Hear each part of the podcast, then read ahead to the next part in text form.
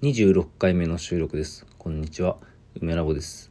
2022年2月21日、時刻は深夜1時ぐらいですかね。はい。今日はちょっと寒かったですね。2月もまあ後半になってくるので、そろそろ暖かくなってきてくれると嬉しいんですが、暖かくなってくると花粉の心配も増えるということでね、この季節はなかなかこう、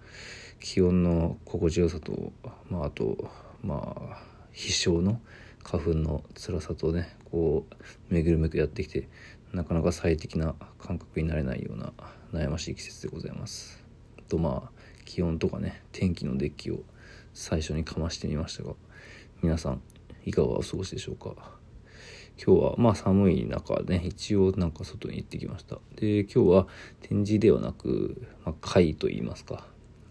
会というのはまあ人が集まるやつですね。まあ、パーティーとまでは言いませんが、えー、まあ、ラジオトーク、先日一緒にね、ライブ配信をやらせていただいた、えー、黒崎倉庫と黒荘くんの、えー、収録でもよく名前が出てくる斎藤啓太くんというアーティストといってまあや差し支えないんでしょうか。なんかいろいろやっていて、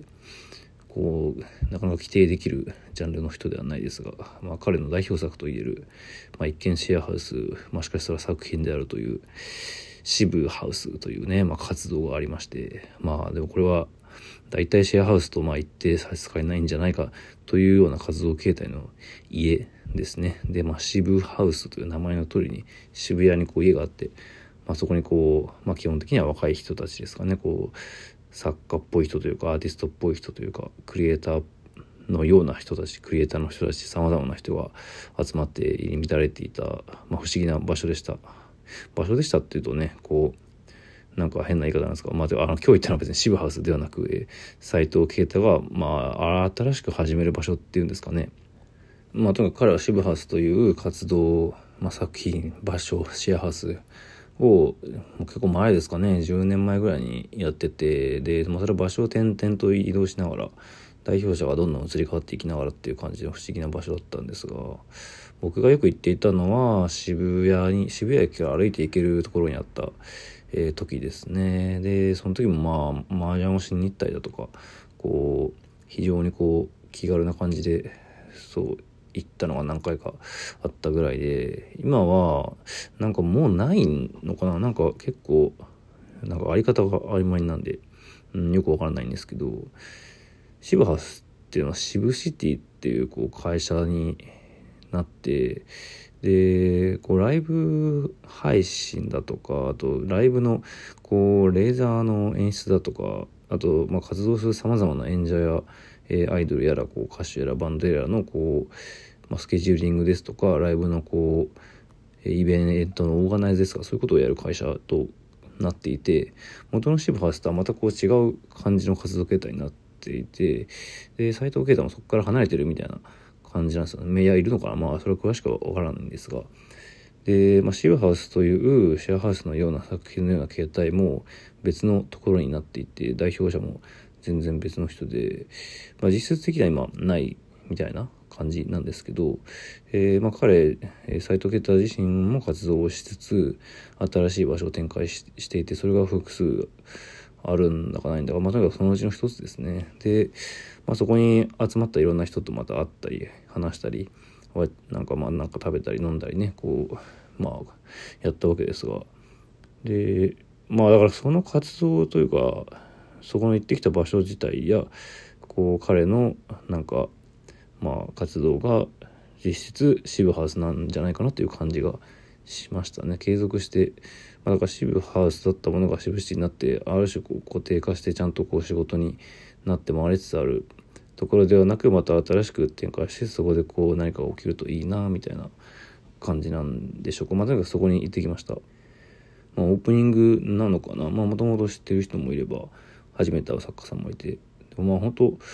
そうですね。若いアーティストの人もいっぱいいてこうまあそうやっていろいろ新たなものが生まれてくんだろうなみたいな雰囲気がありつつあとバンバンバ君という、まあ、これも若手のキュレーションをやってる方で先日渋谷で野山の嘆きという展示をキュレーションしたまあそうねキュレーターの方でまあ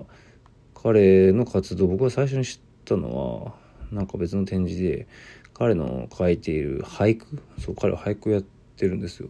そう俳句を書いてるノートがあってそれは非常に良かったんですよねそれも印象的だったんですけど、まあ、いつか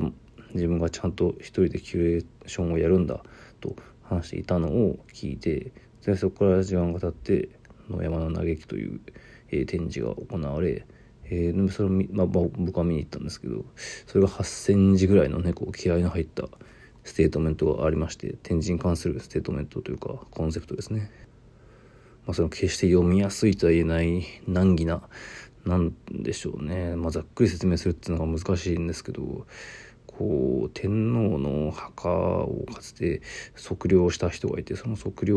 自体がアバンギャルドであると。でそのアバンギャルドと接続して現代の作家についてこう説明されてるわけですよね。まあ、現代の作家っていうのはその参加した小田原のどかさんや百頭武さんや佐藤清さん、まあ、何人かいらっしゃるんですけど、まあ、その接続自体が非常にこうスムーズで納得いくというよりかはまあぶっちゃけ無理やりつなげたなみたいな、まあ、てかこの長い文章ギャラリーで読めるんだろうみたいな。すごいこうまあツッコミどころが多い。まあしかし気合そのえー、バンバ君が興味を感じているまあその、まあ、産業調査のそうハバンゲルドと、まあ、彼が定義づけているんですかね、まあ、それと、えー、作家を接続させるんだという、まあ、気概だけはとにかく感じられるというか、まあ、しかし、まあ、文字も小さいですしギャラリーでじっくり読むのはかなり難易度が高いので一旦ギャラリーを出てですね、えー、近くの星のコーヒーに入ってコーヒーを飲んででまあ分かんない単語とかねこう読めない漢字もいっぱいありますから、まあ、そもそもその時代の、えー、人名っていうのはね今の時代で読みづらいものですからそれをこうウィキペディアで調べたりしながらじっくり読んでですね、まあ、それでまた展示を見に行くというこうだけの労力をかけるぐらいには興味があったわけですが、まあ、それをやったバンバ君とも久しぶりに会ったりしてですね 前置きが長くなったしなんか別にバンバ君についてこんなに語るという感じの予定ではなかったんですがまあそれに行ってきました。まあ一人ではこうは成し得ないねこう出会いや再会などがありつつ。まあと言いつつもね基本的には斎藤慶太とは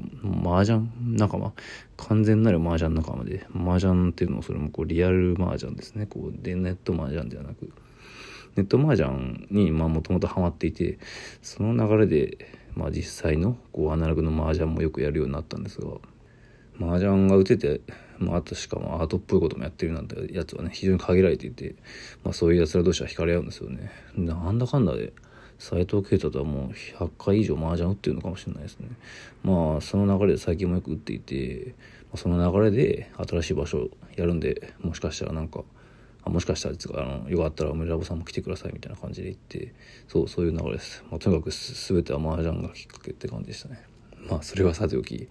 いや、今日、うん、冒頭にこのことを少し話そうと思ったぐらいなのに、話したらやはりね、8分ぐらいになってしましたね。うん。で、まあ、この冒頭に話したことと今日話そうと思っていたことは全く関係がなかったので、なんかいきなり別のことを話してる感じになっちゃうからどうしたもんかって感じなんですけど、まあでも、話すか。うん。しかもそれはずっとよく今まで話していた、えー、何度もよく言っていた 2D ガールオーバードーズというね、まあ、ゲームがあるわけですけど、この配信者育成シミュレーション恋愛ゲームとでも言いますか。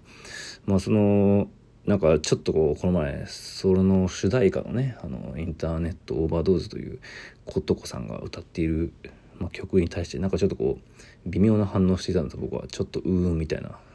でそれがどどううーんなのかそれを改めて話したいなと思いまして。でなんか七平さんなんかその曲を七平さんという別の歌い手の方が歌ってていたのがあってそっちはいいみたいなことを言っていたんですよね。でそれが一体どういうことなのかというと、えー、歌詞との関係なんですよ。まあ、この曲自体はあのまあ、というかその「ニディーガールオーバードーズ」自体の全ての曲はアイオ・バーンさんという方が曲を作っていて、まあ、この曲自体は本当に素晴らしいんですけどで、まあ、イラストその、えーまあ、主題歌のイラストをコカモモさんって、まあ、この方も本当に素晴らしいイラストレーターの方で、まあ、本業は漫画家さんといいますか、まあ、ぬるめたという、まあ、最近僕が本当に一番いいと思っている漫画の一つのぬるめたという漫画を描いてる人が、まあ、イラスト描いていてでもニャララさんが文章を書いてで歌を琴子さんが歌ってると。でも歌詞がやはりまあ非常に現代的なインターネット感というかオタク感というかそういう感じなんですよ。特に、まあ、社会をやめろ家族をやめろ人間関係をやめろ今すぐ薄暗い部屋で青白いライトを浴びろみたいなこう、まあ、非常にこう引きこもり陰キャ的なそしてこう反出生主義的なそういった言葉がこうバンバンバンとこう、えー、まあ歌というか語りで入ってくるんです、まあ、しかしこの非常にこう後ろ向きな現代的なツイッター的な感じの言葉が、まあ、僕これ完全に僕の主観なんですけど琴子さんはこの感じが分かっているのかとこう勝手にこうねあの厄介なオタク的な感覚で疑問が思ったんですそれは彼女のその言葉の喋りの感じからこうその現代感、まあ、ニャルが思いっきりこう多分気合を入れて書いたであろうその文章果たして琴子さん分かっているのかとこうそういう疑問がありながら、まあ、何十回も聞いてるわけですよ。で片や奈良平さんのこうまあそのインターネットオーバードーズの歌のカバーはめっちゃ分かってる感じがしたんですよね。なんか非常にこうスムーズにこうまあ同じなんでしょうね電波系の曲といいますかそういった曲の歌い手でも、まあ、ちょっと世代が離れているというか、まあ、七平さん割とこう現在の音ゲーのこうねコンポーザーの中では超超超メジャーみたいな感じでで、まあ、だからこそやはりその歌詞との親和性が 高いんじゃないかと。で、まあ、あの、七平さん以外にも、えー、愛月ナックルさんという方も歌っていて、それも非常によくて、なんかその、まあ、現代的なネットっぽい歌の歌詞を、こう、レジェンド的な、まあ、電波ソングの人が歌うのか現代的な、えーまあ、今の歌い手が歌うかでこんなにも違うものかということを感じてそれを話したかったんですよね。まあこれ本当に今日前半話したことと全く関係がないって感じでちぐはぐですがまあたまにはそんな日もいいでしょう。許してください。あの今日あったことと単に話そうと思ったことを話した。そういう回でした。はい。まあ、リンクも貼っとくんでね、ぜひぜひ、えー、もうみんなもね、数十回、数百回と聞いてみてください。はい。まあ、インターネットをやめて人に会いに行ったが、まあ、しかしそういったものを題材とした、えものも非常に好きだという両方が出た日でした。はい